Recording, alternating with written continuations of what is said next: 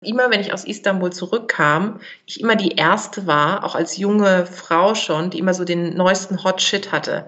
Ja, so irgendwie an Mode, an Gadgets und so weiter. Und wo hier irgendwie meine ganzen, äh, ich sag mal, deutsch-deutschen Freunde und Freundinnen immer so äh, drei Jahre später gesagt haben, ach, hast du schon den äh, neuesten Scheiß gesehen im Modebereich? Und ich so, ja, schnarch, habe ich vor drei Jahren schon in Istanbul entdeckt. Das fand ich zum Beispiel auch immer toll, immer so dem Zeitgeist voraus zu sein.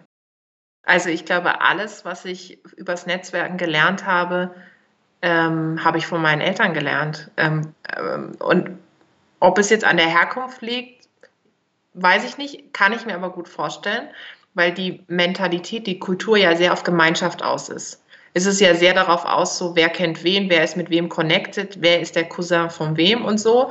Und darüber läuft ja auch viel, ne? sozusagen, sowohl im Privaten als auch im Business. Also immer wenn ich irgendetwas hatte, wo ich nicht weiterkam, hat mein Vater gesagt, ja, ich rufe wirklich, ich rufe jetzt mal Mehmet an, so und ähm, oder meine Mutter hat dann gesagt, du, ich kenne da noch jemanden, ich habe da eine Freundin, ich frage die einfach mal, wie macht die das mit ihrer Tochter?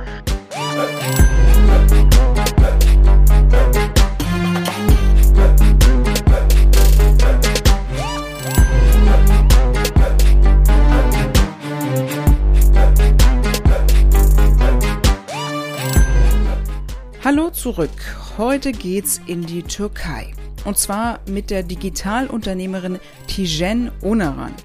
Sie ist die Frau in Deutschland, wenn es um die Themen Netzwerken, Sichtbarkeit und Digitalisierung geht. Hat das Netzwerken auch etwas mit ihren türkischen Wurzeln zu tun?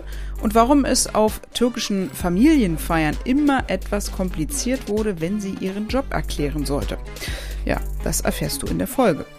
Netzwerken in Deutschland. Ähm, ja, das ist doch dieses Vetternwirtschaften, oder? Naja, eigentlich sollte es das nicht sein. In der türkischen Kultur oder zumindest in ihrer Familie war das Verbinden von Menschen und Kompetenzen immer etwas Positives und Selbstverständliches.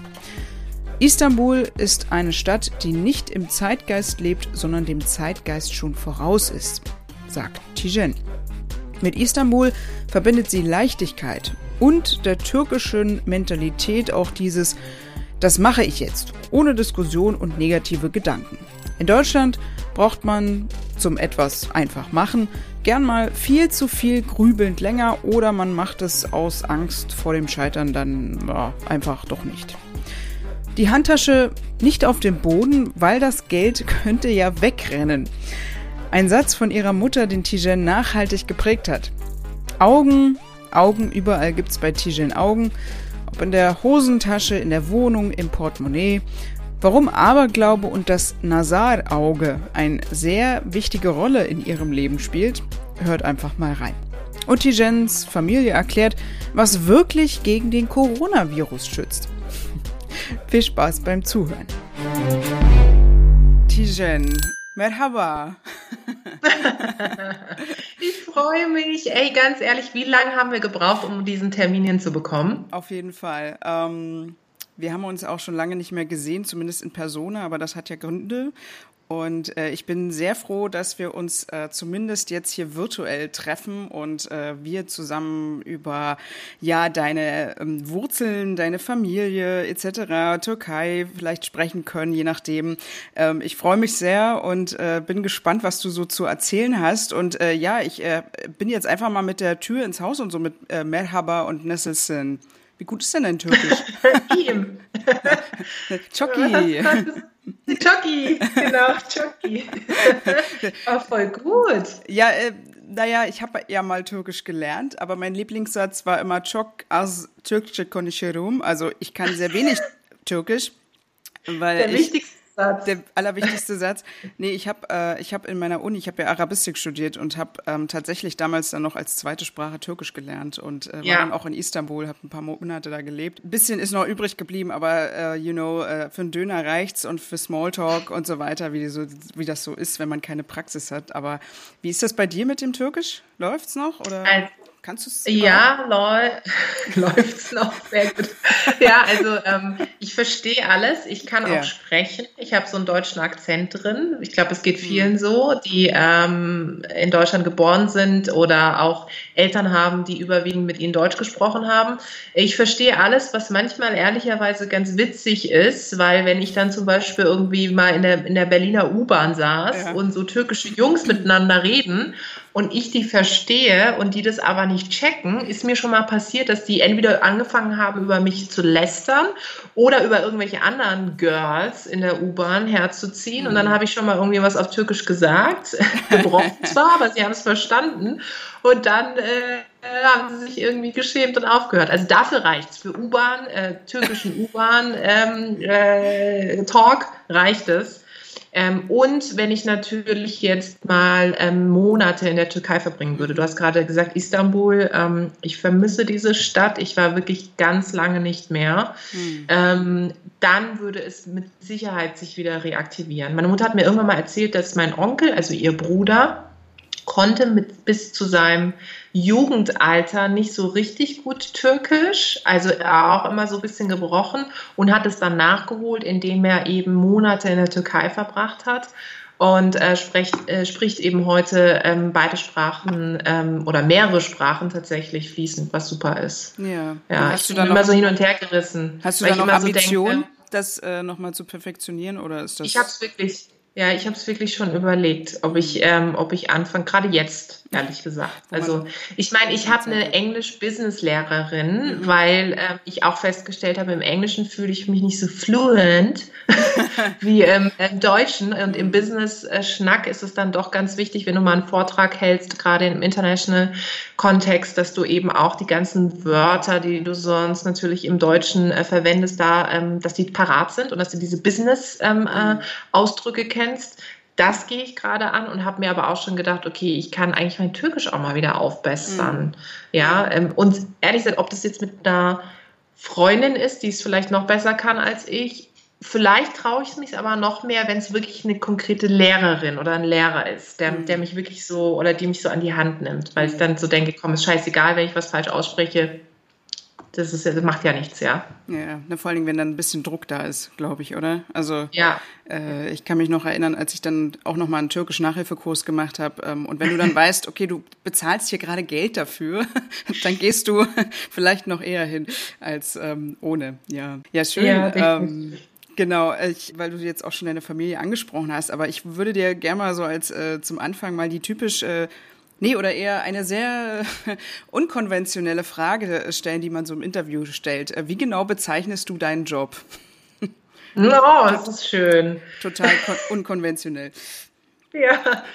Also mein Job ist erst in erster Linie, dass ich Unternehmerin bin. Ich bin ja Geschäftsführerin von äh, Global Digital Women. Das Unternehmen habe ich zusammen mit meinem Mann gegründet und wir beraten ähm, die Wirtschaft, wie sie von Vielfalt profitiert ähm, vor allem Geschlechtervielfalt, also mehr Frauen in Führungspositionen, mehr Frauen in Digitaljobs ist ja ein riesengroßes, heißes Thema in Deutschland. Und in Deutschland hinken wir auch hinterher, was das Thema betrifft. Also wir fokussieren es immer auf Frauenquote Frauen. Deswegen äh, haben wir uns auch darauf etwas fokussiert, wobei wir jetzt in den letzten Monaten und auch in diesem Jahr speziell stärker anfangen, natürlich auch andere Diversity-Dimensionen, wie es so schön heißt, uns vorzunehmen. Also verschiedene ähm, Hintergründe, Backgrounds, Generationen, ähm, Erfahrungen, Sozialisation. Das ist das, was ich mache. Also ich versuche eigentlich das Unmögliche möglich zu machen, dass ähm, die Wirtschaft endlich mal versteht, dass Vielfalt eine ziemlich gute Sache ist. Mhm. Und man mag es kaum glauben, aber es, gab viel, es gibt viele Menschen, viele Unternehmenslenker, die meistens Männer sind, die es nicht verstanden haben. Die denken, okay, das ist irgendwie nice to have, das ist irgendwie ein nettes Charity-Projekt und das ist nicht wichtig für meinen Business-Erfolg, aber es ist wichtig und darin berate ich Unternehmen mit meinem Team. Hm. Ich habe nämlich gelesen, äh, dass du gesagt hast, du liebst Familienfeiern, ähm, in Anführungszeichen, weil du da ständig deinen Job erklären musst. Warum? Ja, weil es, weil es eine Zeit lang, also ich habe ja vor sechs Jahren angefangen mit diesem ganzen Thema, ich sag mal, Hashtag Female Empowerment. Ja, also so, ähm, was jetzt heute irgendwie total on vogue ist, war halt vor mehreren Jahren. So, es war so, so besonders, wenn du dich selbst als Feministin bezeichnet hast, wenn du gesagt hast, ich setze mich für Frauenrechte ein und, und, und. Heute ist es ja fast schon so, dass viele, auch viele Unternehmen so ein bisschen marketingmäßig auch betreiben. Und vor sechs Jahren habe ich einen äh, Frauenstammtisch, ein Frauennetzwerk in Berlin gegründet. Frauenstammtisch, so habe ich angefangen mit einem Frauennetzwerk. Ich habe angefangen, die Frauen zu vernetzen, sie sichtbar zu machen, sie zu connecten. Und mein Vater hat immer Bilder gesehen von diesen Frauenveranstaltungen und dachte immer so, du hast recht, auf Familienfeiern muss ich immer erklären, was ich mache. Ich weiß nicht, wie es dir geht. Ich, bei dir ist es wahrscheinlich einfacher, weil, okay, du machst irgendwas im Fernsehen, ähm, äh, du moderierst, du bist Journalistin. Ich glaube, das geht, aber ich glaube, Berufe, die man nicht greifen, nicht sehen kann, gerade so, wenn du Beratung machst, ähm, eine Dienstleistung anbietest, hm. ist so, zumindest für meine Familie, schwierig gewesen. Und ich weiß noch, ich werde es nie vergessen, mein Vater hat irgendwann zu mir gesagt, ich sehe immer Bilder von dir mit ganz vielen Frauen von Veranstaltungen. Was machst du da? Strange. Ähm, ja, genau. Da möchte ich auch sein. und dann habe ich gesagt, ähm, weil ich habe ja vor sechs Jahren mit einem Frauennetzwerk angefangen, also wirklich erstmal nur die Frauen zu vernetzen, das heißt nur, aber erstmal die Frauen zu vernetzen und habe eine Community aufgebaut und habe über die Community dann festgestellt, dass die Insights, die ich in diese Community habe, also wie müssen, wie müssen die Rahmenbedingungen für Frauen in Unternehmen sein, damit sie Karriere machen, das eine Beratungsdienstleistung sein kann. Und daraus habe ich dann sozusagen mein mhm. Businessmodell entwickelt. Und, da, und an dem Punkt, wo ich im Frauennetzwerkbereich war, also Veranstaltungen organisiert habe, da hat mein Vater immer gesagt, ich verstehe das nicht. Also was ist das, was ihr macht, ja? Irgendwann sagte wirklich, ohne Scheiß, mein Vater auch mal zu meiner Mutter, du, ich glaube, Tijen ähm, mag sehr gerne Frauen. So. und, dann haben wir, und, dann hat, und dann hat er noch zu meiner Mutter gesagt, ich finde es aber voll gut, sie soll ihren Weg gehen. Und dann habe ich irgendwann zu meinem Vater gesagt, Papa, ja, ich mag sehr gerne Frauen, aber nicht in dem sexuellen Sinne, sondern ich mag sie einfach. Und ich will, dass, ähm, dass Menschen verstehen, dass Frauen wichtig sind ähm, und dass sie dieselben Rechte haben wie Männer. Und das hat er relativ schnell verstanden, weil mein Vater ist ein unglaublicher Feminist. Mhm. Also der hat uns und mein Bruder und mich, aber vor allem bei mir sehr stark auf Unabhängigkeit ähm, gepusht und immer gesagt, sei unabhängig. Und dann hat er das äh, verstanden. Aber ich sag mal, wenn er seinen Kumpels, den Mehmets und Alis, erzählt, dann sind die auch immer so. Hm. Und letzter Punkt, der Durchbruch dieses, was machst du eigentlich, kam, als ich dann Bücher geschrieben habe mhm. und veröffentlicht habe. Dann war irgendwann so, ah, okay, deine Tochter ist Autorin. So, und die, ab und zu hm. mal ist die irgendwie auch im Fernsehen. Hm. So, hm. ja, so, ah ja, okay. Mit Büchern kann man schon mehr anfangen, denn das ist sowas, äh, was man greifen kann. Ne? Aber wie ist bei dir? Ich meine, äh, dein Umfeld versteht es doch, oder? Ja, also den Job, den ich jetzt mache im Fernsehen, äh, ja, weil das kann man ja auch gut zeigen. Aber als ich damals, ich habe ja Arabistik studiert ja. und da, als ich das, das meiner Familie, nee, das hat überhaupt keiner verstanden. Die haben gesagt, sag mal, wie wie bescheuert bist du denn freiwillig, diese schwere Sprache zu lernen?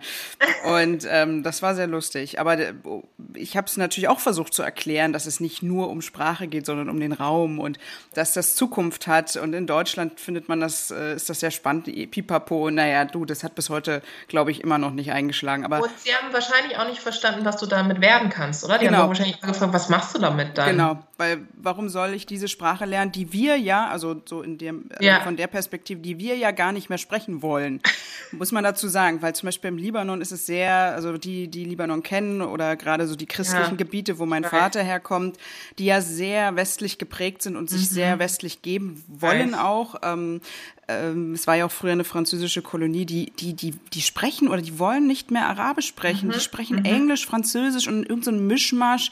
Also teilweise ähm, die Kinder von meinen Cousins, Cousinen ähm, sind mit einem Mischmasch aus Englisch, Französisch, Arabisch aufgewachsen oder Libanesisch.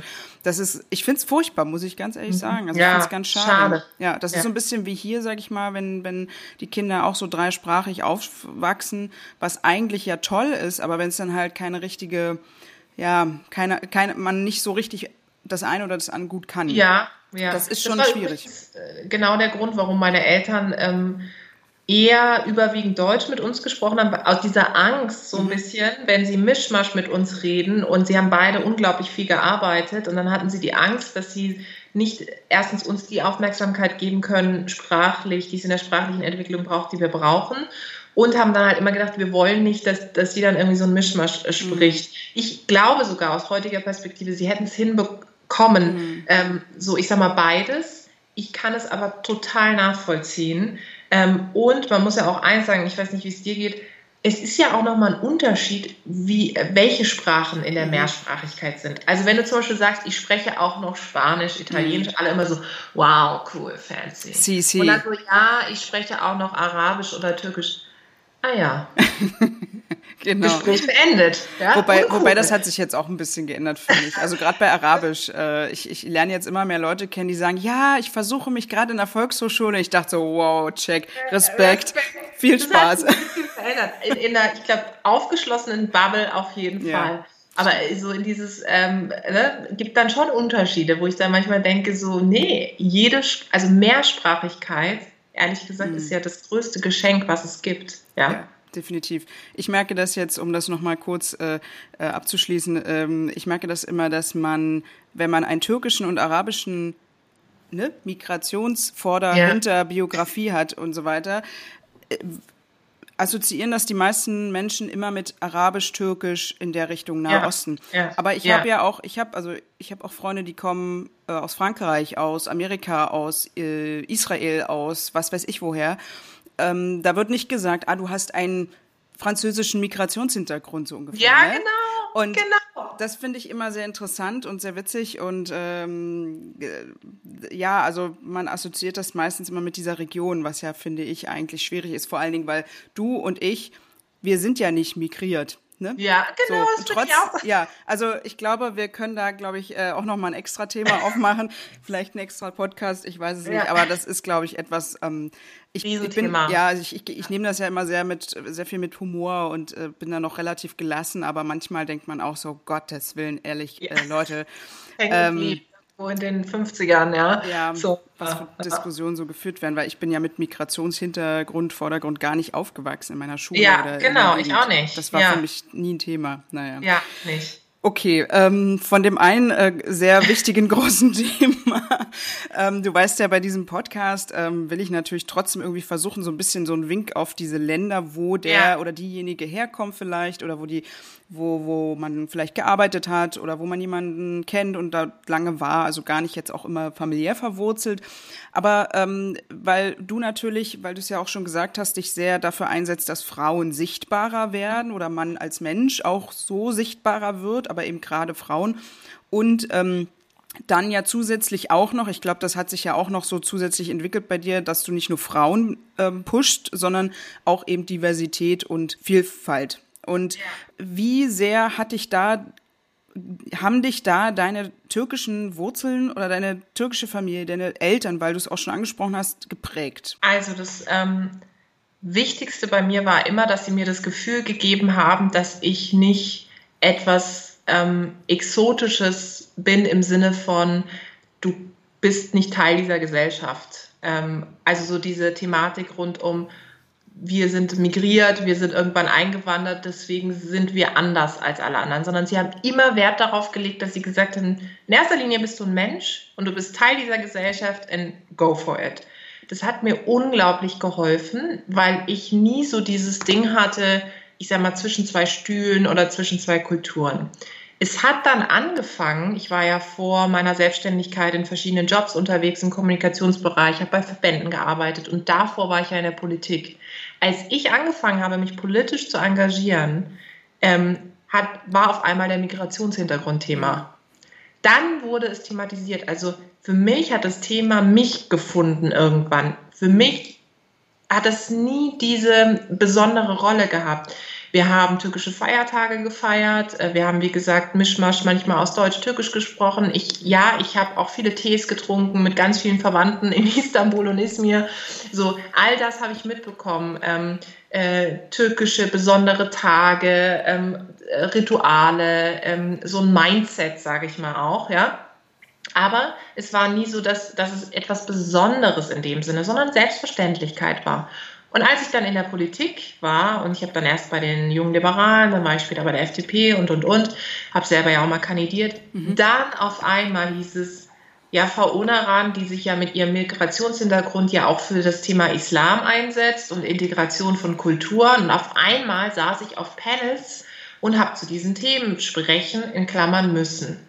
Ähm, jetzt vielleicht für diejenigen, die zuhören, die sagen, ja, okay, hättest du ja nicht machen müssen, aber wenn du irgendwie 20 Jahre alt bist, ich habe damals für einen Landtag kandidiert, dann denkst du dir erstmal so, ja, part of the deal, part of the job, ich mache erstmal das, was sozusagen die Partei irgendwo auch vorgibt oder eingebettet ist.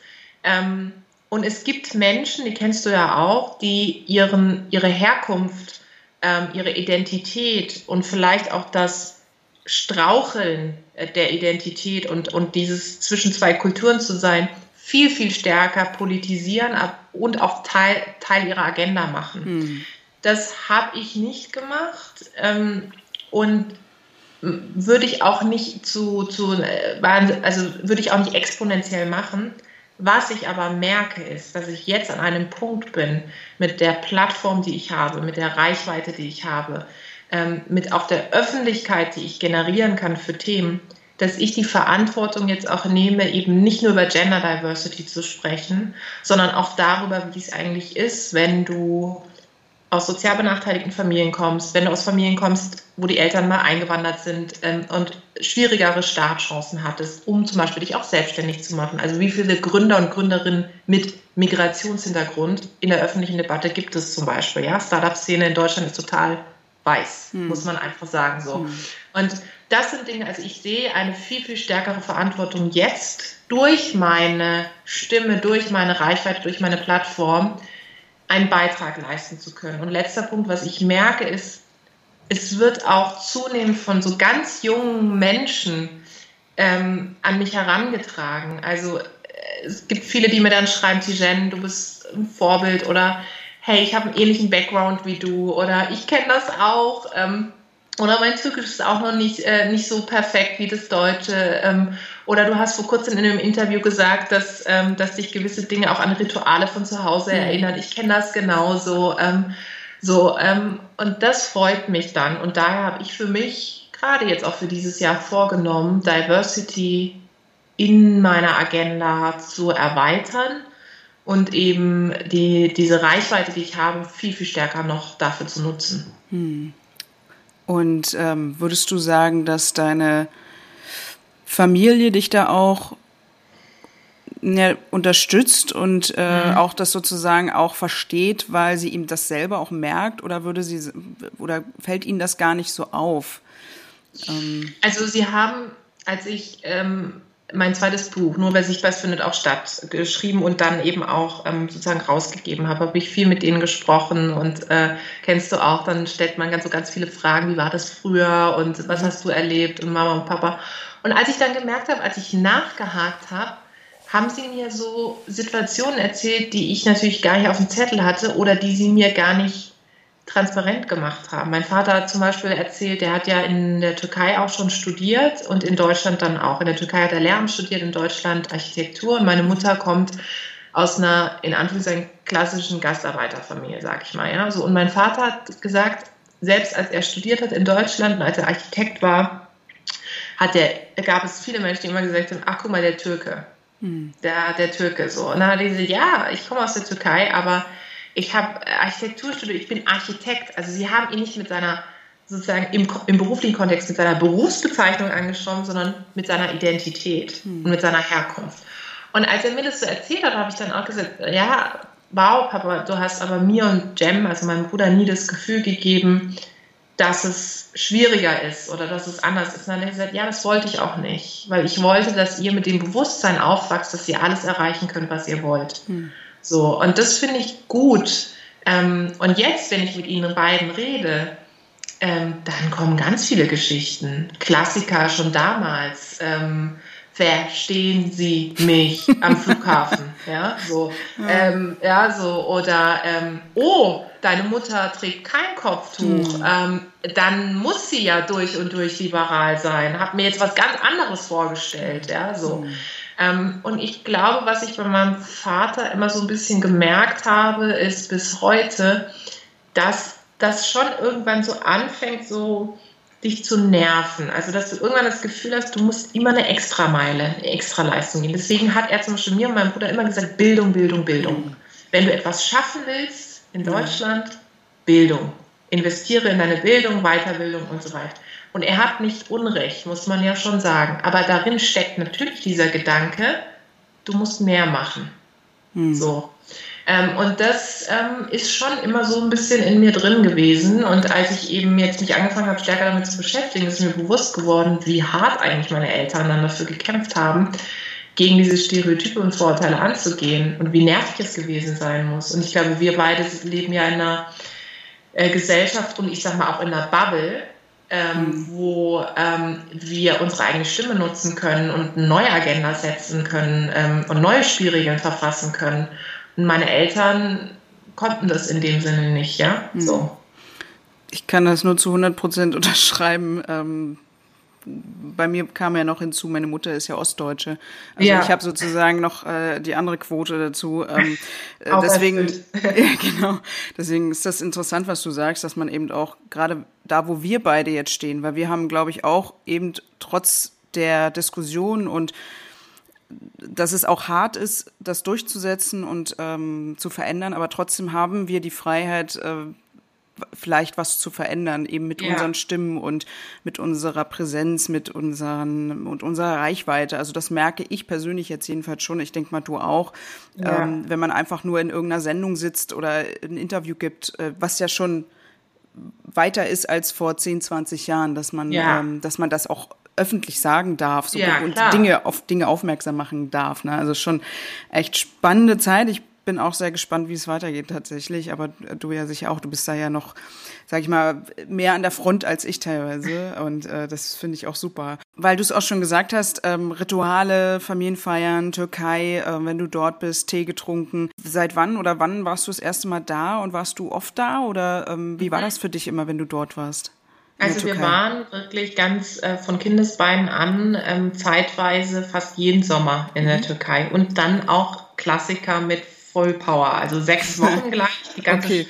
ne, so Zeit so und auch zur Schulzeit dann immer die Sommerferien mhm. und dann auch Fullpower Verwandtenbesuch. Klar. Also ich weiß noch, dass ich das allererste Mal alleine in der Türkei war, war nach meinem Abi, ich war ja auf einem Mädchen, Mädchengymnasium und ähm, hab, dann war die Frage, wohin geht diese Abi-Reise? Und es gab ganz viele Abi-Klassen, die ja so, ja, Malle und bla bla bla und so. Und dann wurde unsere, ähm, die drei Parallelklassen wurden in verschiedene ähm, Abi-Reisen sozusagen aufgeteilt. Und ich hatte das große Glück, dass meine Gruppe nach Istanbul äh, gereist Ach, ist. Toll. So.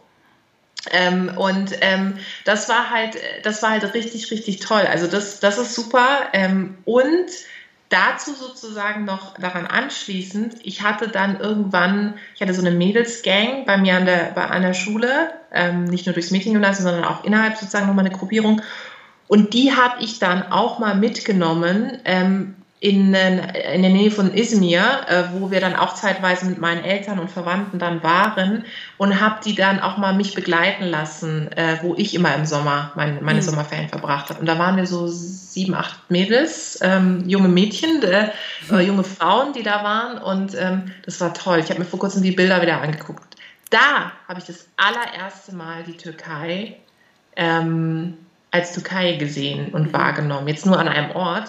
Aber ich sag mal, da war ich eben, bin ich nie nur von Couch zu Couch, von Tee zu Tee gereist. Wo, wo kommt deine Familie äh, hauptsächlich her? Oder sind die alle in Istanbul oder verteilt? Teils Istanbul und teils Izmir, mhm. also beides. Ähm, und äh, daher äh, habe ich es genossen, als ich das erste Mal selber reisen konnte, ähm, habe ich versucht, Istanbul fast schon als Touristin zu erleben, mhm. weil ich wollte auch mehr von dieser Stadt erleben, also auch historische Sachen sehen. Weil vorher war ich eben immer im Familienkontext eingebunden. Das mhm. kennen, glaube ich, viele, die jetzt auch zuhören, ähm, dass du dann halt irgendwie von Onkel zu Tante gehst, von Cousin, von meinem Vater, dessen Bruder genau. will uns auch noch sehen und Hallo sagen. Und es war wirklich so. Und dann saß ich da immer und ich habe eigentlich nichts von dieser Stadt mitbekommen. Ähm, zusätzlich hatte ich da jetzt keine Freunde oder so, ne, Freundin, sondern ich war immer auf die Familie angewiesen und jetzt so Nightlife ging auch nicht. So. Also insofern, ich war mega froh, als ich das erste Mal dann, ich war dann eben mit 18, 19 und dann später hinten raus auch selber hm. äh, Istanbul und habe Istanbul wirklich, ich habe dann auch so Touri-Fahrten gemacht, ne? Ja. um einfach diese Stadt als Stadt zu sehen. Und ich habe mich in diese Stadt, unabhängig der Herkunft meiner Eltern, extrem verschossen. Also ich äh, liebe diese Stadt und ich vermisse sie auch. Und deswegen habe ich mit dieser Stadt oder auch mit der Türkei bis heute so viele positive ähm, Erinnerungen. Einerseits durch Familienmitglieder, andererseits dadurch, dass ich diese Kultur, die Mentalität, dieses Leben dort einfach ähm, liebe und ehrlicherweise auch vermisse. Mhm. Also ich war wirklich lange nicht mehr da. Was vermisst du von äh, aus der Türkei oder aus Istanbul? Dieses ähm, in den Tag hineinleben. Also äh, ich dieses eben nicht durchgetaktet. Ich meine, klar, am Ende des Tages, wenn ich dort arbeiten wür würde, wäre ich auch durchgetaktet. Aber diese Leichtigkeit und ähm, es ist ja auch eine Stadt, wo viele internationale Menschen sind, muss man ja auch sagen. Ja? So. Mhm.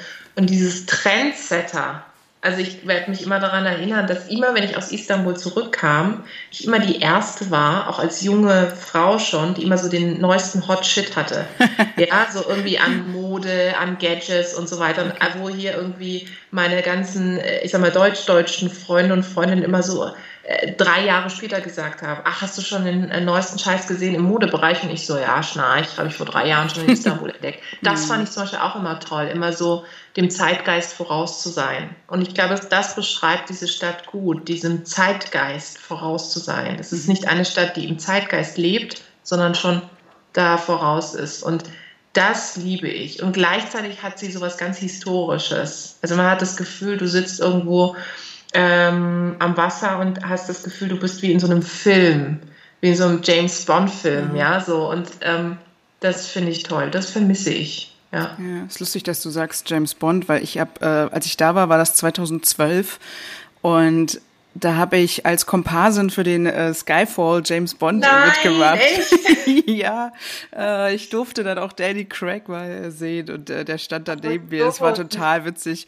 ist jetzt auch echt nur, weil du es gerade erwähnt hast und ähm, äh, da haben wir im großen Bazar gedreht. Ähm, das war oh, äh, ja. Das ich habe die Folgen jetzt wieder gesehen, weil sie ja. gerade auf, ähm, äh, auf Sky drüben irgendwie ausgespielt worden sind ja. ähm, und wieder gesehen und das ist so toll. Aber wie lange warst du in Istanbul? Äh, ich war fast ein halbes Jahr da tatsächlich. Also ich habe auch echt äh, einiges mitbekommen. Deswegen finde ich das total spannend, was du sagst, weil mir ging es ähnlich, dass ich ähm, dass, dass mir diese Stadt unheimlich gut gefallen hat und vor allen Dingen auch sehr schnell gefallen hat, sage ich jetzt mal, dass man halt auch sie schnell irgendwie, ähm, äh, ja, wie soll ich sagen, auch erkunden konnte trotz ja. allem. Also sie ist aber auch mega groß. Also ich habe damals, muss ich dazu sagen, auf der asiatischen Seite am Anfang gewohnt in Kadıköy. Das äh, ist ja so ein bisschen ja. so ein authentischeres Viertel. Ja, genau. ähm, musste dann aber jeden Tag äh, mit der Fähre rüber nach Cihangir.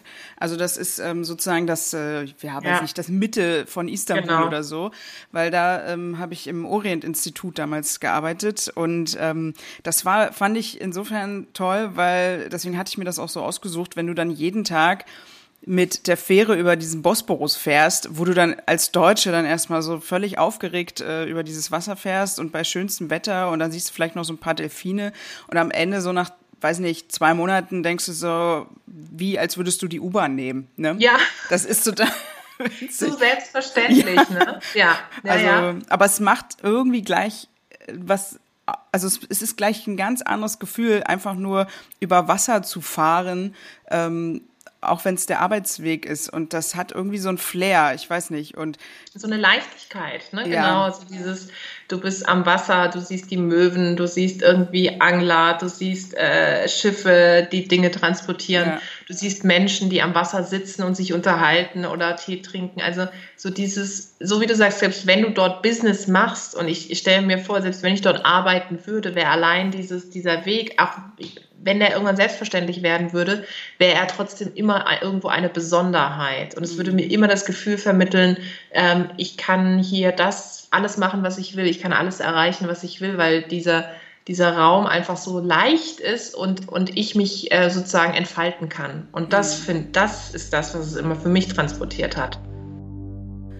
Du willst noch viel mehr über die Länder des Nahen Osten, Nordafrika und Zentralasien erfahren? Du wirst exklusiv eingeladen, wenn das Who and Who der Nahostexperten, Expertinnen bei Konferenzen, Workshops und Lesungen zusammenkommt. Du wirst regelmäßig auf dem aktuellsten Stand sein, was in der Region so los ist und diese komplexen Zusammenhänge verstehen. Du bist bei Ausstellungen, Fotopreisen oder du kannst kulinarisch eintauchen und lernen, wie man Hummus, Tabuli und noch mehr leckere Hausmannskost aus der Region selbst kocht bei unseren Zenit-Kochkursen. Ja, und es gibt noch vieles, vieles mehr. Was musst du dafür tun?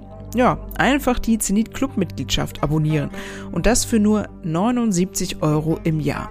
Und hey, liebe Studenten, Studentinnen, ihr kommt schon für 49 Euro in den Club. Die Mitgliedschaft bündelt alle Leistungen und Inhalte des Print- und Online-Formats und informiert euch an jedem Ort der Welt online und offline über die aktuellen Entwicklungen im Nahen Osten, Nordafrika und Zentralasien. Und ganz wichtig, mit der Clubmitgliedschaft fördert ihr auch die Projekte und Ziele der gemeinnützigen Candid Foundation, die das Print- und Online-Magazin veröffentlicht die sich auch für die Völkerverständigung sowie der Förderung der Presse- und Meinungsfreiheit insbesondere in den muslimischen Ländern einsetzt. Also, mit 79 oder ermäßigt 49 Euro im Jahr bist du dabei und wirst Teil der Zenit-Familie. Und jetzt viel Spaß beim Weiterhören weil du ja viel zum Netzwerk machst ähm, und auch den Menschen, also jetzt gar nicht nur Frauen sagst, äh, Netzwerk, äh, macht euch sichtbar, online, digital. Ähm, jetzt, ich weiß nicht, ob das vielleicht eine sehr deutsche Frage ist, aber würdest du sagen, dass äh, die Türkinnen und Türken vielleicht anders oder besser netzwerken als Deutsche? Voll die gute Frage. Ich glaube, sie sind die besten Netzwerker, die es gibt. Also ich glaube, alles, was ich übers Netzwerken gelernt habe, ähm, habe ich von meinen Eltern gelernt. Ähm, ähm, und ob es jetzt an der Herkunft liegt, weiß ich nicht, kann ich mir aber gut vorstellen, weil die Mentalität, die Kultur ja sehr auf Gemeinschaft aus ist. Es ist ja sehr darauf aus, so wer kennt wen, wer ist mit wem connected, wer ist der Cousin von wem und so. Und darüber läuft ja auch viel, ne? sozusagen, sowohl im Privaten als auch im Business. Also immer wenn ich irgendetwas hatte, wo ich nicht weiterkam, hat mein Vater gesagt, ja, ich rufe wirklich, ich rufe jetzt mal Mehmet an. So. Und, ähm, oder meine Mutter hat dann gesagt, du, ich kenne da noch jemanden, ich habe da eine Freundin, ich frage die einfach mal, wie macht die das mit ihrer Tochter? So, und es waren halt immer Leute auch aus deren Kreis, aus deren Sozialisation sozusagen. Daher dieses Selbstverständnis fürs Netzwerken, ohne dass sie es als Netzwerken bezeichnen würden, ist ganz anders. Und sie würden auch nie sagen, übrigens, was ja in Deutschland häufig gesagt, oh, Netzwerken schwierig, ne? Mhm. Ah, also nee, das hat immer was von Vetternwirtschaft. Und da ist jemand, nee, nee, der ist ja nur da, weil er den kennt. Ähm, ich glaube, in der, mhm. in der türkischen Kultur wäre das so, ja, natürlich ist er da, weil er den kennt. Gott sei Dank mhm. hat er irgendwie seine Buddies oder seine Leute drumherum. Also es ist, es wird eher positiv gesehen. In Deutschland wird es eher negativ gesehen, weil in Deutschland das Prinzip vorherrscht, du musst was leisten, um da zu sein, wo du bist, was tendenziell ja richtig ist. Was viele Menschen aber vergessen ist, wenn ich nicht gesehen werde, deswegen ist mir das Thema Sichtbarkeit auch so wichtig, wenn ich nicht die Zugänge habe in die Kreise, die mich dahin katapultieren, wo ich möchte, mhm. wohin ich möchte, dann bringt mir meine Leistung wenig. Also dann so. Und ein Netzwerk multipliziert auch irgendwo immer die eigene Leistung, ja, weil es mhm. sozusagen Menschen aufzeigt, guck mal, die ist spannend, die macht einen super Job, die hat tolle Talente, wie auch immer. Und zurück zu deiner Frage, daher glaube ich, dass ähm, die türkische Mentalität die Netzwerkpower schlechthin ist.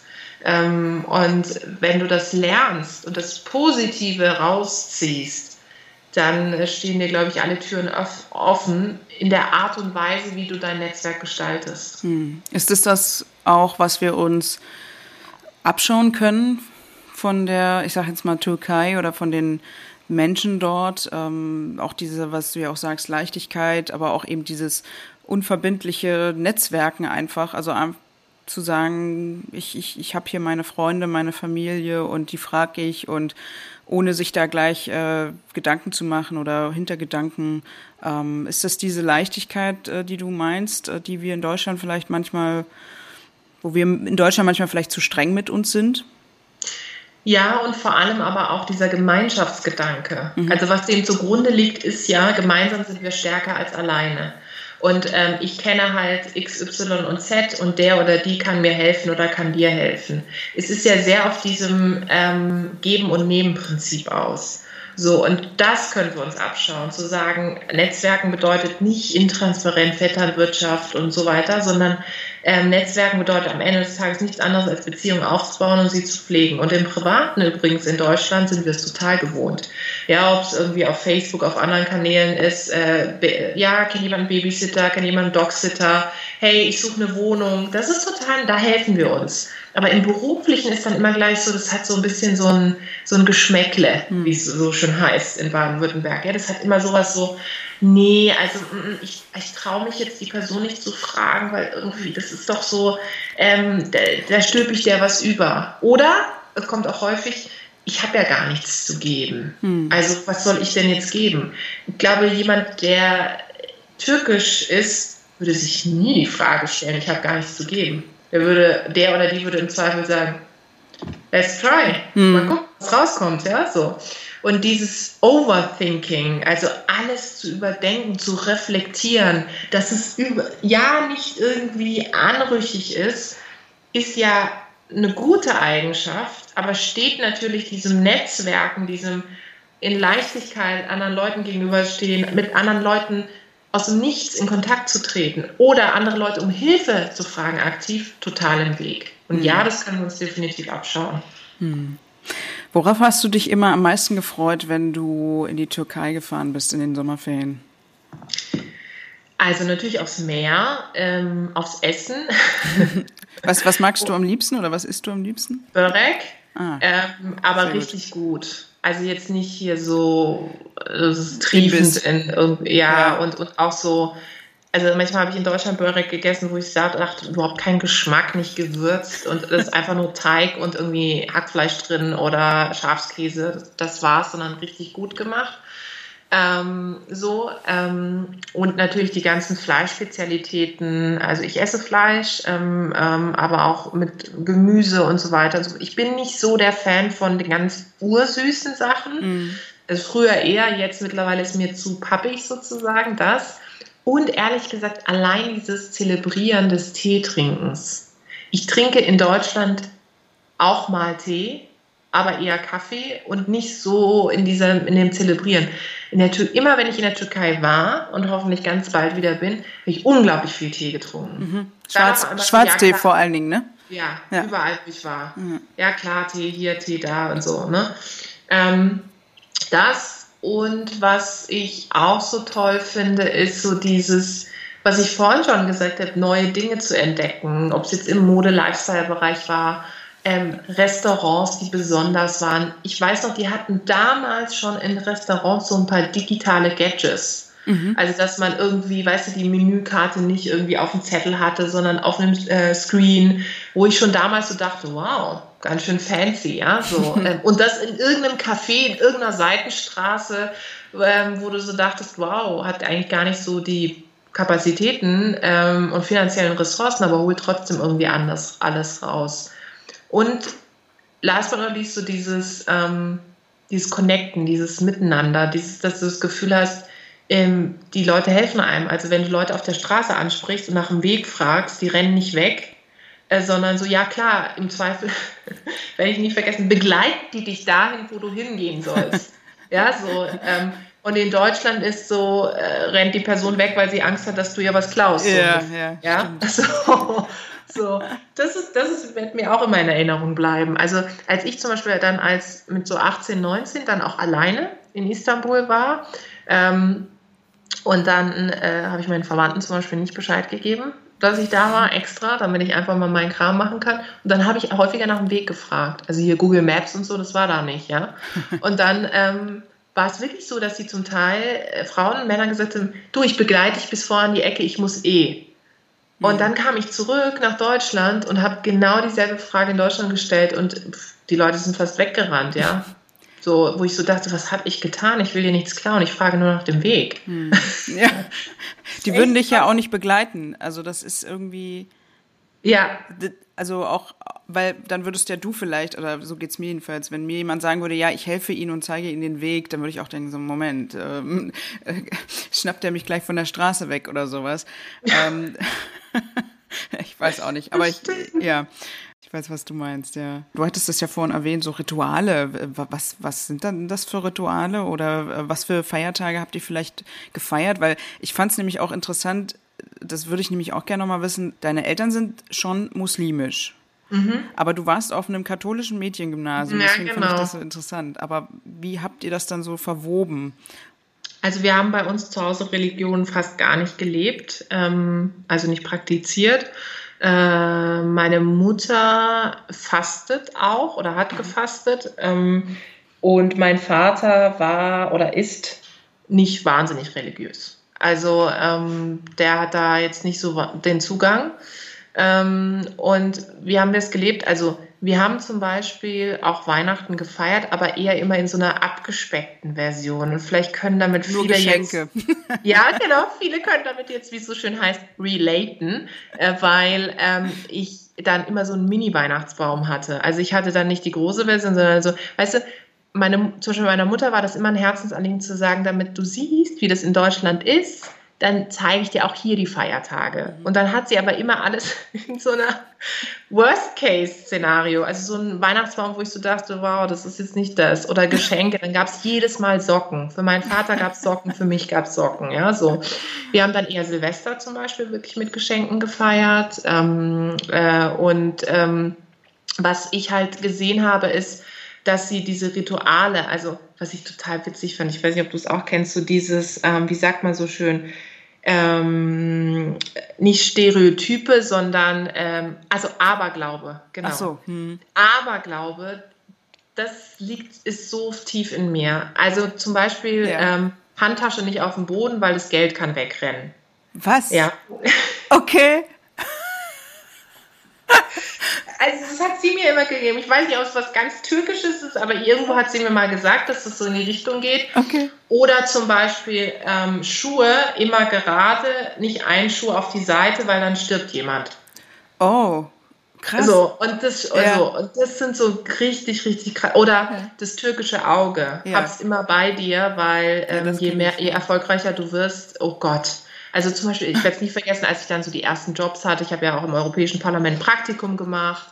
Ich habe äh, für eine Abgeordnete gearbeitet. Ähm, ich habe dann meine ersten ähm, Führungsjobs gehabt. Jedes Mal hat sie mir dann ein türkisches Auge geschenkt, hat dann, hat dann immer gesagt, ja, ich freue mich total für deinen Erfolg, aber hier nochmal ein türkisches Auge. Psst. Weil nicht, dass da irgendwas passiert, nicht, dass dich die bösen Augen treffen, ja. So, damit bin ich immer, das sind so die, dieser Aberglaube ist schon war zum Beispiel, beim, also ist bei meiner Mutter voll ausgeprägt. Und das ist schon eher was, also ich habe das jetzt mit einigen türkischen äh, oder, oder Freundinnen, die eben auch türkischen Background haben oder deren Eltern aus der Türkei kommen, double gecheckt. Und die haben das auch. Okay. Die haben das wirklich auch. Vielleicht kannst du noch mal kurz erklären, was das mit diesem Auge zu tun hat. Das Nazar heißt das ja, ne? Ähm, für die, die das jetzt vielleicht nicht kennen, warum man das einsetzt sozusagen? Also es soll vor bösen Blicken sozusagen schützen. Ähm, und ähm, ich, äh, man sieht es ja in der Türkei, man sieht es in Restaurants, man sieht es, äh, es gibt die kleine Version für den Geldbeutel, es gibt Schmuck und man sagt sozusagen, ähm, dass halt viel Neid da ist, was ja auch richtig ist und dieses Auge schützt eben vor Neid. So, und meine Mutter hat es halt immer in dem Moment, wo ich dann sozusagen erfolgreiche Sachen hatte, irgendwie was Cooles auf die Beine gestellt habe oder so, da hat sie dann halt immer gesagt, hier hast du eine Sammlung von türkischen Augen, bitte pack die dir überall ein. Ja. Einmal für jedes Kleidungsstück eins, so ungefähr. Genau. Ich habe äh, letztens noch, ähm, ich weiß nicht mehr, zufällig mal auf deinem Twitter-Account, weil ich da ja auch, äh, gucke ich ja auch immer gerne und auch bei Instagram, aber da hattest du, das war glaube ich aber irgendwie noch aus dem März oder so, kann ich mich erinnern, ähm, weil ich kenne sowas nämlich ähnlich auch aus meiner libanesischen Familie oder von meinem Vater, aber da hattest du geschrieben, der Rat aus deiner türkischen Familie, äh, um sich gegen Corona zu schützen oder vorzubeugen. Ähm, vielleicht genau. kannst du dich noch erinnern, ja. Ja, meine Mutter hat, als es mit Corona anfing, hat sie irgendwann mich angerufen und meinte so, hast du kurz? Und immer wenn das kommt, weiß ich, sie hat äh, irgendeine komische Sendung geguckt die Apothekenumschau gelesen oder sich mit irgendeiner, in dem Fall türkischen Freundin ausgetauscht. Dann meine ich so, ja, sie so, du pass auf. Du musst jetzt echt, kauf ganz viel Knoblauch. Ich habe das gerade gesehen, auch in einer türkischen Sendung. Dann habe ich mit meiner türkischen Freundin gesprochen, Knoblauch soll helfen. Und ich habe es auch noch in der deutschen Sendung gesehen. Weißt, das ist dann, ich habe es auch noch in der deutschen Sendung German gesehen. Quality. Also, genau, German Quality, Qualitätsmerkmal. Und dann habe ich einfach, dann musste ich so lachen. Und dann habe ich es erst auf Instagram gepostet in meiner Story. Und dann habe ich so viele Nachrichten bekommen und habe es auch auf Twitter. Und dann habe ich festgestellt, dass es, sage ich mal, in der deutsch-deutschen Community auf einmal auch losging mit Knoblauch und habe das dann mal gegoogelt. Und dann gab es wirklich Seiten, wo stand, ja, Knoblauch ist so, ähm, ne, so hm. ähm, hilft halt. Und meine Mutter ist so, sie so, ja, hast du schon Knoblauchzehen und so, hast du aber auch die richtigen und ich so, oh die mein richtigen Gott. Knoblauchzehen. Und irgendwann kam die Meldung, ich weiß gar nicht, wo war das denn? Auch jetzt schon ein paar Wochen her, hat mir jemand einen Link geschickt. Mythos, Knoblauch würde gegen Corona helfen. Oh Gott. Also. Oh je, ja, gut. Ähm, dann nicht mehr das, das Auge, sondern der Knoblauch. Jetzt habe ich immer eine Knoblauchzehe im Geldbeutel, dass ihr Bescheid wisst. Das ist natürlich auch immer ganz toll. Nur, dass ihr euch nicht wundert, äh, woher kommt dieser Geruch? Das wenn, ist mein Geldbeutel. Man, man, merkt sofort, wenn Tijen kommt oder geht. Ja. ja, wie geil. Ich kenne das noch, mein Vater, äh, also auch seitdem ich denken kann, ist bei uns immer üblich, wenn ähm, man sich gestoßen hat und was ich als Kind sehr, sehr gerne gemacht habe oder auch bis heute eigentlich noch, ähm, immer Olivenöl rauf. Olivenöl. Olivenöl auf alles. Überall. Aber der Witz ist, also da kann ich zumindest bestätigen, es hilft wirklich, weil ich habe wirklich mir regelmäßig am Kopf gestoßen und ähm, wir haben das dann tatsächlich auch immer mal so ein bisschen ausprobiert. Wenn man jetzt kein Olivenöl drauf macht, dann habe ich immer eine große dunkelblaue Beule bekommen und mit Olivenöl wurde es dann eben Echt? nicht so groß und nicht so blau. Ähm, das, Voll der ähm, Powerhack hier. Total. Äh, hier Service Podcast ich haben wir. Aber und ich habe immer, apropos, wenn wir schon dabei sind, ich habe immer zu allem ähm, Joghurt gegessen. Also so wie in Deutschland, ne, so, keine Ahnung, zu einer Portion Spätzle einen Salat, ähm, habe ich immer, immer zu allem so als Beilage Joghurt. Also Ayran dann sozusagen oder? Nee, richtig normalen Joghurt. so. Also nicht Ayran getrunken, sondern normalen Joghurt. Damit bin ich total groß geworden. Mhm. Ähm, und ich liebe das. Jetzt habe ich ähm, unglücklicherweise, das ist auch interessant. Ich habe ab, ich wurde 30 Jahre alt und einen Tag später war, saß ich beim Arzt und habe festgestellt, äh, Laktoseintoleranz. Oh. Weil ich hatte immer so einen aufgeblähten Bauch und wirklich äh, Schwierigkeiten. Da habe ich mir gedacht, wo, woher liegt das? So, und dann habe ich irgendwo mal eine Studie gelesen, dass es wirklich so ist, dass Menschen, die also aus Kulturen kommen, äh, wo man viel Joghurt in der Jugend gegessen hat oder viele Milchprodukte, ähm, und es ist meistens ehrlicherweise auch in der türkischen Kultur so, dass, dass die dann dazu neigen, irgendwann hinten raus eine Laktoseintoleranz zu entwickeln. Und ich habe es in meinem Umfeld getestet. Es gibt wirklich viele, die eine Laktoseintoleranz haben, die dann gesagt haben, ja stimmt.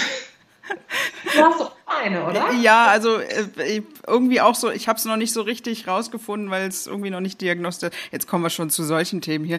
Aber äh, spannend. Ähm, aber ich ähm, habe, äh, also ich, ich trinke auch keine Kuhmilch mehr, da kriege ich auch Probleme. Ähm, Ja, aber das äh, ist so ja nicht gesund für den Körper, muss man ja sagen. Aber Genau. ich glaube, dass halt je stärker du halt in den in deinen jungen, also jugendlichen äh, Jahren das ähm, getrunken oder gegessen hast und deswegen auch Joghurt, weißt du, sozusagen. Wobei ja. das ja ähm, aus der asiatischen oder aus dem asiatischen Raum generell, also auch äh, jetzt gar nicht nur Nahe Osten, sondern ganz Asien, wenn man so Ich will, oder weiß. eigentlich sogar auch noch andere Länder, Afrika etc. Ähm, also was ich mal gelesen habe, ist, dass die Prozentzahl an Menschen, die Laktose vertragen, sehr, also geringer ist als andersrum. Also es Das gibt wusste mehr Menschen, frag mich Ja. jetzt aber nicht nach der Prozentzahl, aber ich weiß, dass ich das gelesen habe, dass äh, mehr Menschen laktoseintolerant sind auf, in dieser Welt, als dass sie es äh, vertragen. Und ähm, Mhm. das äh, hängt natürlich auch damit zusammen, dass es einfach irgendwann äh, man erwachsen ist und keine Muttermilch äh, sozusagen mehr trinken Ja, sollte, ne? ja. so in dem Sinne. Und ähm, genau, deswegen. Voll die ähm, Service-Sendung hier, Leute. Ja, total. Also, ich Tipps rund um Knoblauch. Gib mir äh, noch was. Kuchen. Gib mir noch was. Was hast du noch anzubieten aus der Türkei? Das war's. Also Oliven, Olivenöl Powerhack habe ich mir schon direkt mal äh, in meinem Kopf notiert, werde ich direkt mal anwenden. Ja, also ist super günstig, kann man sich auch ins Gesicht schmieren, ist super Anti-Aging-Creme, äh, Öl, weiß ich. ja, schön. Nee, aber ähm, ich finde das äh, irgendwie auch immer irgendwie sowas finde ich immer sehr nett, weil das sind ähm, sehr individuelle Geschichten natürlich auch oder so Sachen, die man dann so mitbringt. Und natürlich gibt es auch ähm, andere Geschichten. Ich meine, gerade die Türkei ist ja auch bekannt, leider in den letzten Jahren. Ähm, mit anderen Geschichten, also mhm. Richtung Menschenrechte, ja, ähm, äh, ja auch, auch ähm, Menschen, die kritisch gegen die Regierung Definitiv. oder gegen den Präsidenten ja. ähm, sprechen und sich äußern. Ähm, also da deswegen mache ich ja auch diesen Podcast und ich will ja jetzt damit jetzt auch nicht sozusagen, nur weil wir jetzt so positiv drüber reden, das jetzt alles runterspielen oder so, sondern einfach auch andere Perspektiven zeigen und zeigen, trotzdem findet da auch ein normales Leben statt. Ja. Und was ich zum Beispiel immer mit oder damals mitgenommen hatte, das ist natürlich jetzt auch schon lange her, als ich 2012 da war, aber viele junge Leute dort, damals auch wie jetzt, ähm, äh, hatten natürlich das Problem, dann ähm, dort zu bleiben zu wollen oder wollten dann aus dem Land raus. Ähm, ich weiß nicht, wie es bei deiner Familie so ist. Ähm, wie, ich weiß ja jetzt nicht, was für eine Altersgruppen da so bei sind, aber weil die Türkei hat sich ja auch sehr ver verändert in den letzten Total. Jahren. Kriegst du da auch viel mit? Hast du auch überhaupt viel Kontakt mit deiner Familie hm. dort? Also mein Vater ähm, sagt mir immer, ich meine, mein Vater ist jetzt auch schon über 80, muss man sagen, ja, so. Ähm, mein Vater sagt immer, er war selber lange, lange nicht mehr in der Türkei. Wirklich wie sehr lange. Wie lange? Kannst, weißt du das ungefähr? 20 Jahre. Mm, okay. Mm. Ähm, und er hat zu mir gesagt, ähm, er will die Türkei so behalten, wie es ganz in seinen Erinnerungen so, wie es ganz früher war, als er groß geworden ist. Und ich kann das so nachvollziehen. Ich kann es wirklich nachvollziehen. Ich glaube, ähm, meine Mutter ist anders, wann immer es geht. Du, ich fahre wieder, äh, ich fliege wieder, äh, ich mache mich wieder ready. Die hat auch so eine türkische Girl Gang, sage ich immer. ja, mit denen macht sie dann immer ihre Reisen. Die ist da auch viel, heute würde man sagen, agiler. Ähm, nicht nur, weil sie wesentlich jünger ist als mein Vater, sondern ähm, weil sie einfach, glaube ich, da sich nicht davon abhalten lässt. So und glaube ich für sich einfach sagt, ich möchte trotzdem meine Verwandten treffen. Ich möchte trotz, die Menschen, die dort leben, können ja nichts dafür, wie andere Dinge sind. Das kann ich total nachvollziehen. Ähm, ich kann aber auch meinen Vater nachvollziehen, dass er für sich sagt, ähm, wenn er mir die alten Bilder zeigt, äh, wie er damals irgendwie, äh, ne, hat er mir irgendwie gezeigt, wie er Partys, Rauchen, äh, viel trinken. Also der hat's richtig, der hat's richtig krachen lassen, ja.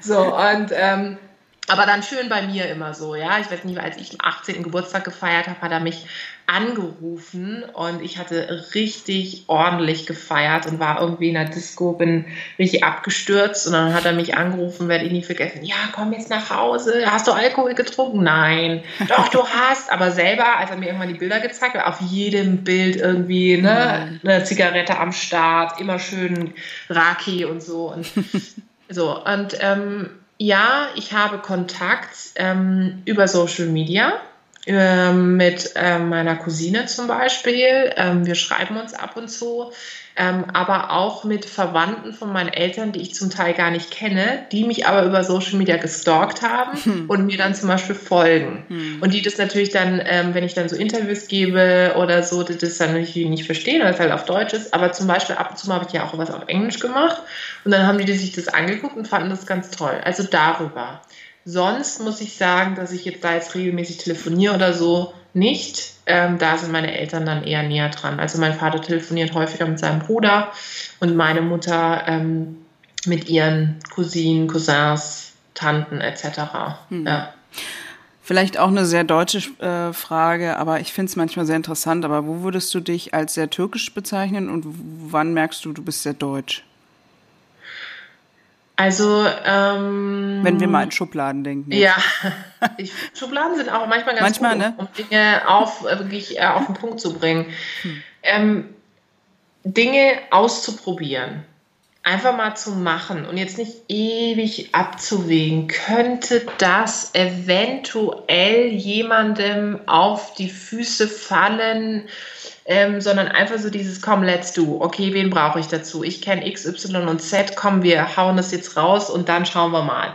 Ähm, oder ich entscheide jetzt in der Situation, dieses aus dem Bauch raus. Ne, so. Und ja, auch das Temperamentvolle, also dieses, ich bin nicht die Person, die sagt, ähm, die Feedback in ganz äh, blumige Blumen verpackt. Ja, also ich bin da dann schon sehr ehrlich. Mhm. So, ob das jetzt was mit der Kultur zu tun hat, ich glaube, es hat schon was damit zu tun, dass ich dann sehr direkt bin, so und ähm, positiv. Kann aber dann auch eben sein, dass, dass Leute sagen, oh, das ist jetzt zu direktes Feedback, aber dann weiß man halt, an was man ist. So. Und dann schlägt das Temperament vielleicht auch mal über. Und Deutsch bin ich ähm, in dem, dass ähm, ich schon das so eine gewisse Grundstruktur gut finde.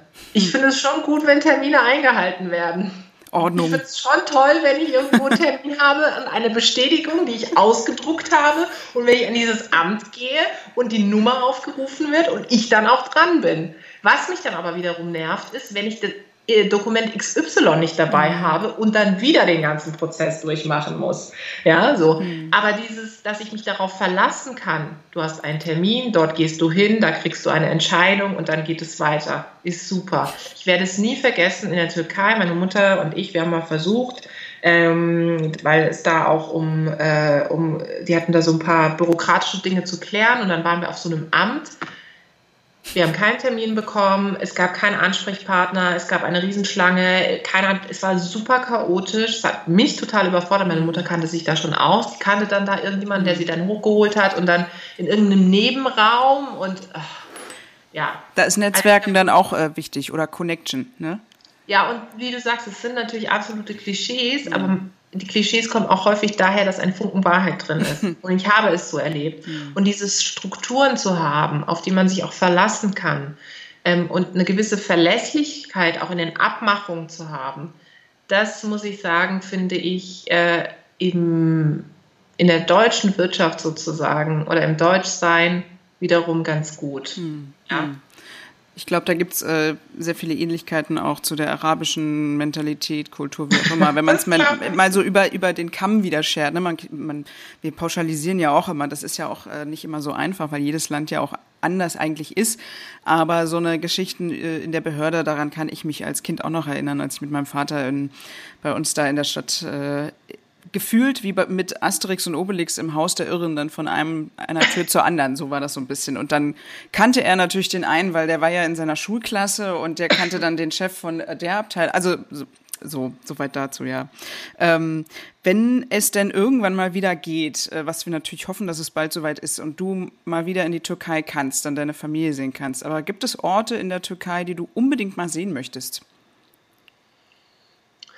Also ich würde ähm, jetzt neben Istanbul ähm, und Izmir, also ich finde sowas wie Antalya ähm, schön, aber nicht aus diesem ne, touristischen und hier ähm, Happy Hour und ähm, Pauschalhotels, sondern ich würde bewusst in sehr touristische Orte gehen und mir dort das Leben angucken wollen. Ähm, und das fände ich toll.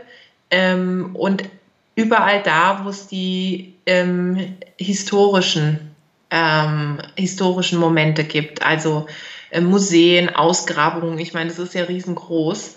Ähm, das, da, das würde ich gerne erkunden. Ich wollte eigentlich mal so eine Rundreise machen. Mhm. Ähm, am liebsten würde ich diese Rundreise realisieren und nicht an einem Ort bleiben. Mhm. Und ehrlicherweise, das würde ich auch am liebsten mit meinem Mann zusammen machen, um einfach, dass wir das gemeinsam erleben können. Aber ich glaube, das wird noch eine Weile dauern, mhm. bis das wirklich ist. Mal gucken. Wir, wir sind hoffnungsvoll und ähm, ja, hoffen du? Mal. Hast, hast du einen Ort, wo du sagst? Also in der Türkei tatsächlich äh, Kappadokien. Ja. Falls ihr das was sagt. Ähm, ja, weil da was. so viele Freunde von mir schon mal waren ähm, und ich immer dieses Bild mit diesen Heißluftballons ähm, im äh, Kopf habe, was irgendwie ja, in dieser Region so ist. Und ähm, ja. also quasi so was Modernes mit diesen alten, äh, mit dieser alten Region, äh, wo es so antike oder nicht antik, ich weiß nicht, ob es jetzt aus der Antike, aber sozusagen alte historische Städte sind. Das finde ich irgendwie spannend, immer diese Kombination.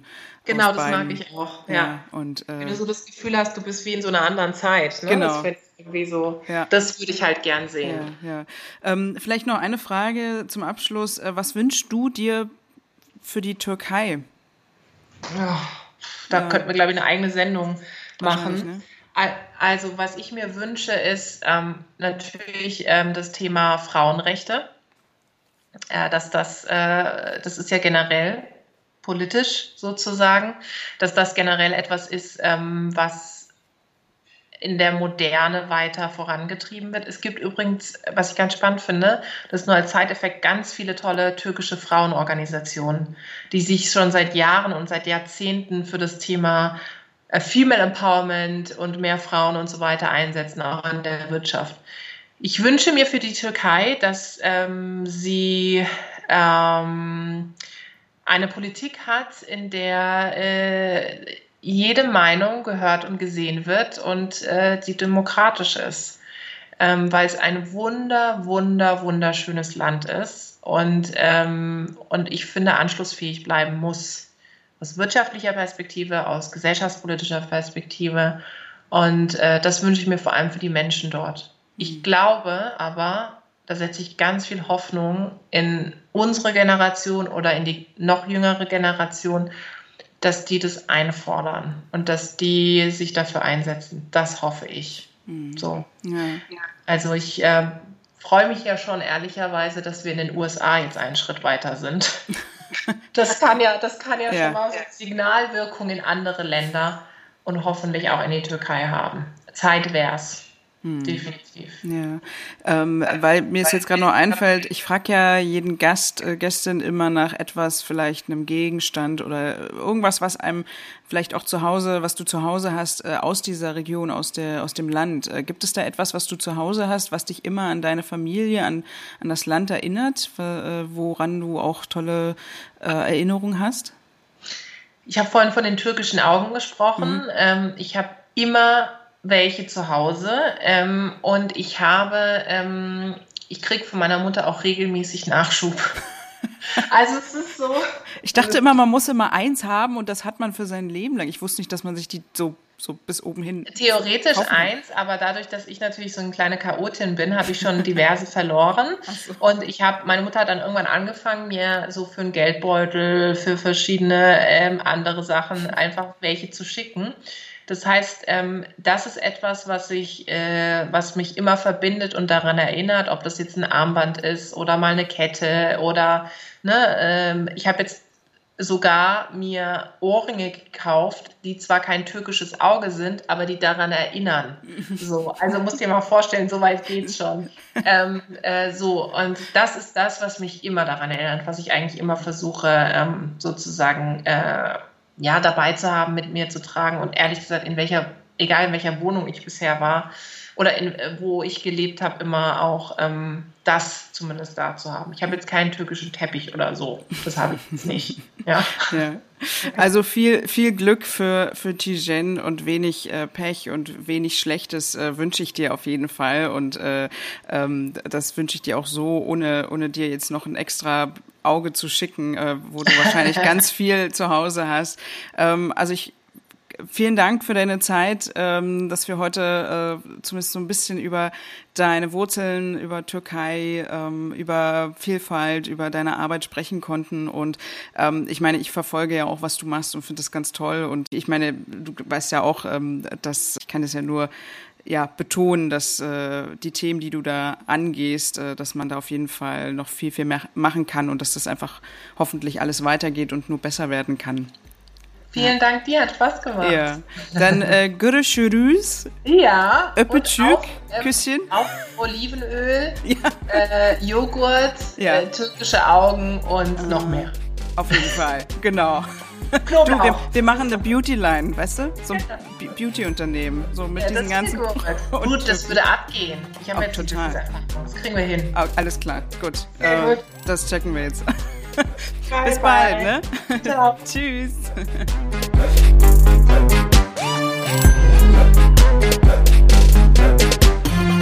Ja, neues Beauty-Business ist schon mal safe. Bei den unschlagbaren Anti-Aging-Tipps wird das, glaube ich, eine ganz große Nummer. Also kaufen Sie ein libanesisches Olivenöl gepaart mit türkischem Knoblauch. Hilft nicht nur bei Falten, sondern auch gegen das Coronavirus. Vielen Dank fürs Zuhören, Teilen und Weiterempfehlen. Folgt dem Zenit Magazin auf Instagram oder als Clubmitglied. Na dann, görüşürüz, bis zur nächsten Folge.